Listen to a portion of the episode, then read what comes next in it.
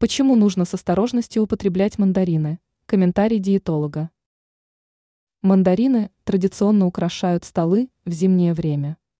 Это не просто сладкие фрукты с ярким ароматом, но и источник витаминов и полезных элементов, в которых организм нуждается в холодное время года.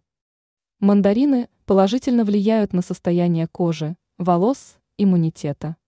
Но во всем нужно соблюдать меру. В день можно съедать не больше пяти фруктов. При этом такое удовольствие следует растянуть на весь день, а не съедать порцию сразу. Перебарщивать с плодами нельзя. Это может негативно сказаться на состоянии здоровья. Подробнее об этом рассказала диетолог Зухра Павлова, передает лента. РУ.